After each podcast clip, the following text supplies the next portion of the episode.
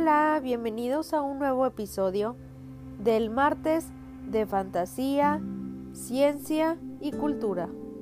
El día de hoy te voy a contar sobre el libro de los muertos del antiguo Egipto. Así que sin más sin menos, ahora sí, comencemos.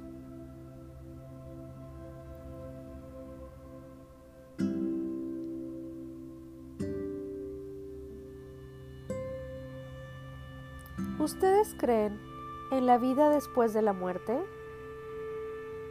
Pues los egipcios creían que sí existía.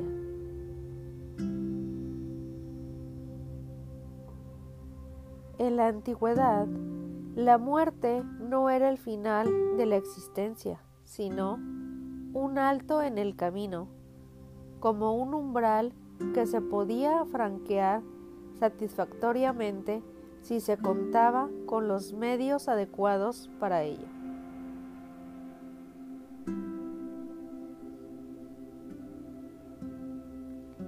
En la momificación de los cuerpos, los objetos y los amuletos depositados junto al difunto o a la arquitectura y la decoración de las tumbas eran algunos de los instrumentos que podían permitir a los egipcios superar el letargo de la muerte y conocer un nuevo amanecer en el más allá. Otro de esos medios mágicos lo constituía la palabra pronunciada durante los rituales de enterramiento y ofrenda, o bien escrita en forma de conjuros y encantamientos. En este último apartado destaca la colección de los libros que conforman el denominado libro de los muertos, que lo conocemos con ese nombre porque así fue como lo bautizó el egiptólogo alemán K. R. Lepsius. Pero su título original podría traducirse como el libro de la salida al día o libro para salir durante el día, lo que deja ver su función básica. Permitir a su dueño continuar viviendo en el más allá, salir de su sepulcro y vivir de nuevo en la tierra.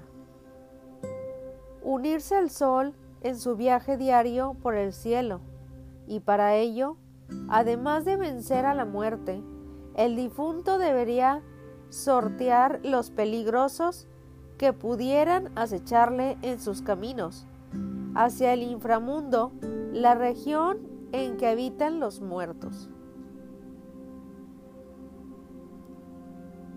Los primeros usos documentados de estos textos los encontramos a finales del segundo periodo intermedio de Cristo en 1650 a 1550 a.C.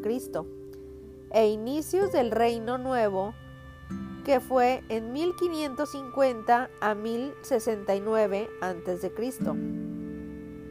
y seguirán vigentes muchísimo tiempo más, hasta la época de la dominación romana de Egipto en el 31 a.C. y 395 de Cristo, después de Cristo. Pese a su larga trayectoria, el libro de los muertos, en realidad de una tradición previa, el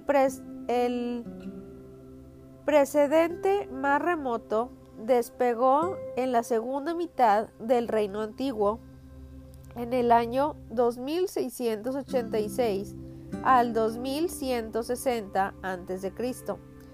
Fue el de los llamados textos de las pirámides, esculpidos en las cámaras internas de estas, donde tenían por objetivo ayudar al faraón difunto a recuperar su vigor para despertar a su nueva vida y unirse sus compañeros, que eran los dioses, y ascender al cielo, donde podría surcar la bóveda celeste junto a Ra, el sol, renacido cada amanecer.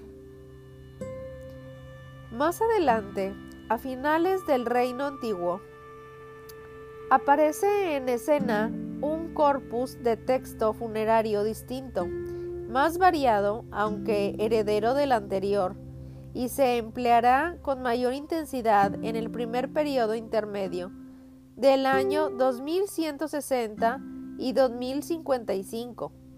El reino intermedio en el año 2055 y entre el año 1650, los textos de los ataúdes deben su nombre actual al hecho de que los encantamientos se plasmaban en la cara interna de los fértros.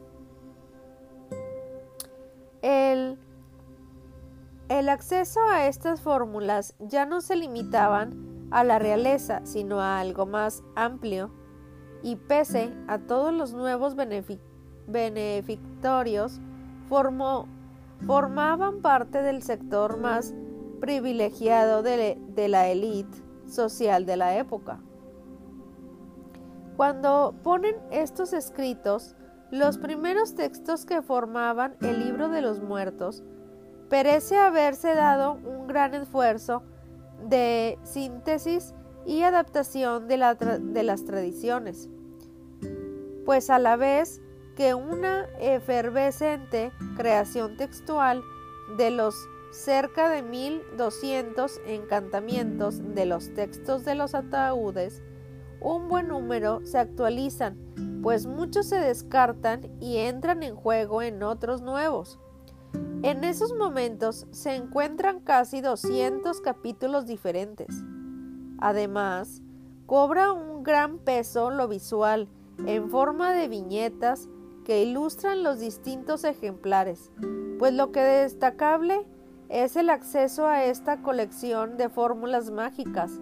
Se abre y ahora está disponible para todo aquel que pueda permitírselo, un número de personas sustancialmente mayor. También se amplían los soportes, ya que quedan limitados a las paredes de las tumbas o a los ataúdes. El orden de los encantamientos adquiere relevancia y se avanza hacia una edición canónica de esta colección. Los hechizos, himnos y demás fórmulas del libro de los muertos se colocan bien junto a la momia, escritos sobre las vendas o en un rollo de papiro depositado en el interior del ataúd, o bien cerca de ella insertados en algún tipo de contenedor.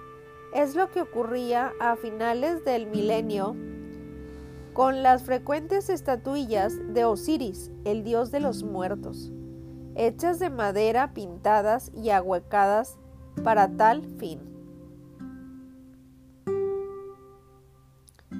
Durante el tercer periodo intermedio, en el año 1070 y en el 650, la baja época en el año 650 al 332 a.C. era habitual que se copiaran viñetas y textos de este conjuro de encantamiento sobre las superficies exteriores de los ataúdes. Así envolvían mágicamente el cadáver y propiciaban su renacimiento. El orden de los encantamientos adquiere revelancia y se avanza cada vez más hacia una edición canónica de esta colección compuesta de imágenes y textos. No obstante, la idea del perfecto manual para él, más allá, no siempre se materializaba del modo deseado, pues son bastante más numerosos de lo que cabría sospechar los errores de las copias. Las reutilizaciones de manuscritos o borrando el nombre del dueño anterior, los descuidos como la omisión del nombre del difunto, dejando en blanco el espacio destinado a él, lo que hacía que el manuscrito fuese inservible.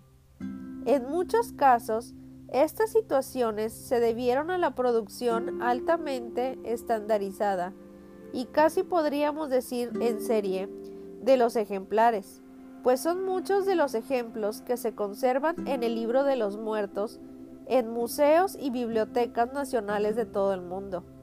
Los destacados se encuentran en el Louvre, en el Museo Egipcio del Cairo y especialmente en el British Museum.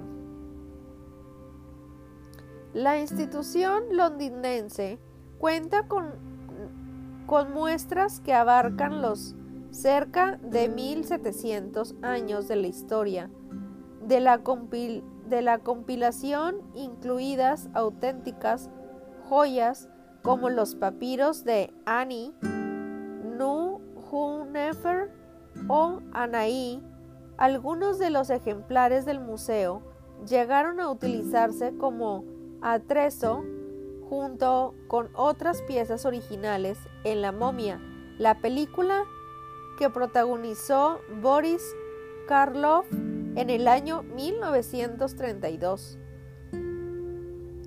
Los textos del libro de los muertos son de muy variada índole y un primer grupo de conjuros busca la provisión continua de alimentos o de aire para toda persona que llegue a utilizarlos.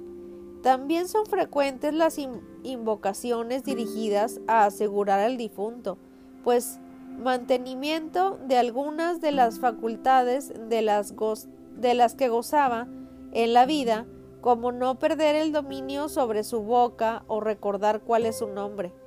Destacan especialmente las invocaciones relacionadas con el corazón, como por ejemplo, para que este órgano no testifique contra su dueño durante el juicio de los muertos en el que se valora si es digno o no de disfrutar una existencia eterna tras la muerte.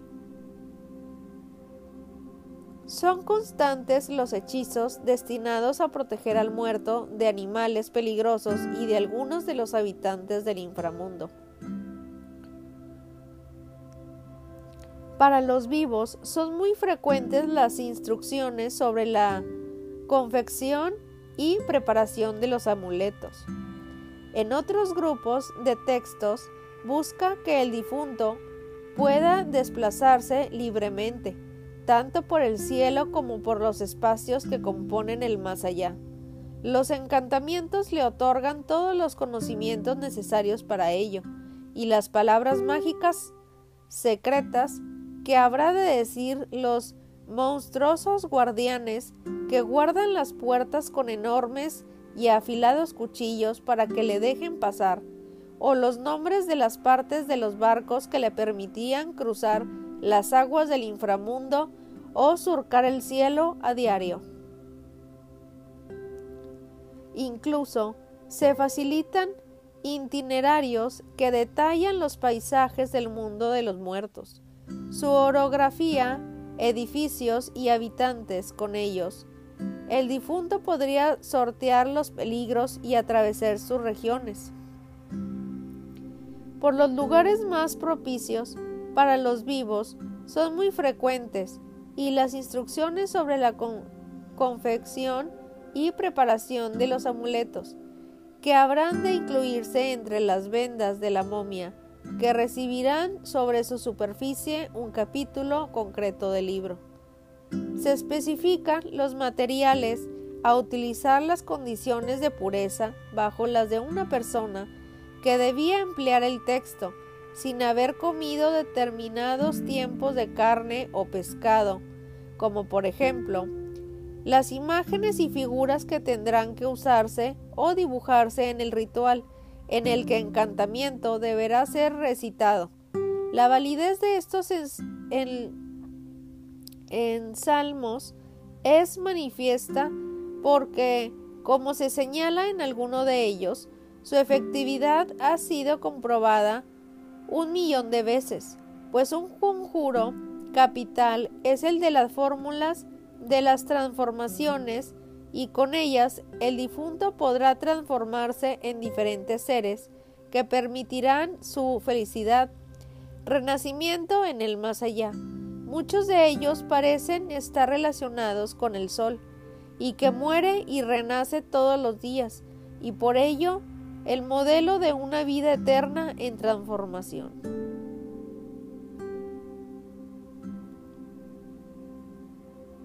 El muerto podrá conocer el mismo destino que el sol si se metamorfosea en un halcón de oro o en una flor de loto que se abre al alba y se cierra durante la noche.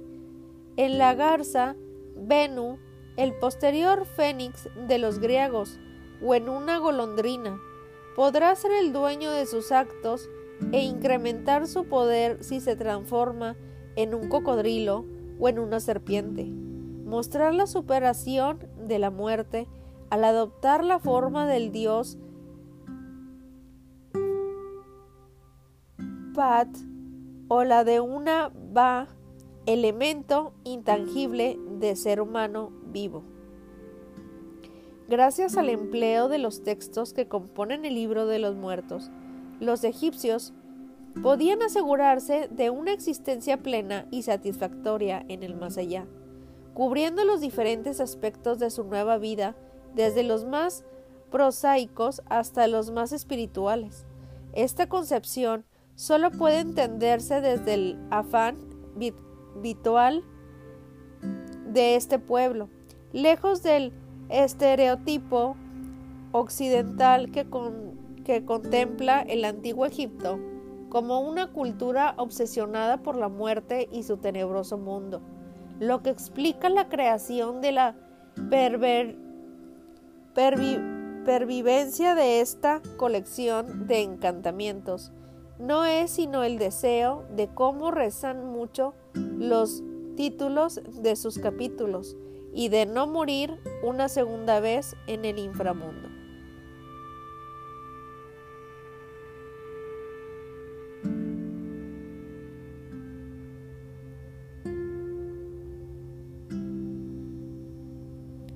Pues aquí, hasta aquí acaba esta historia sobre el libro de los muertos.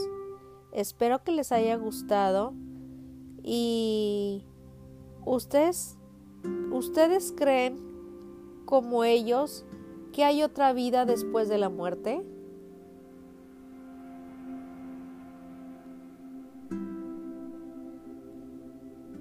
Bueno. Nos vemos en un siguiente podcast y yo me despido de ustedes. Hasta luego.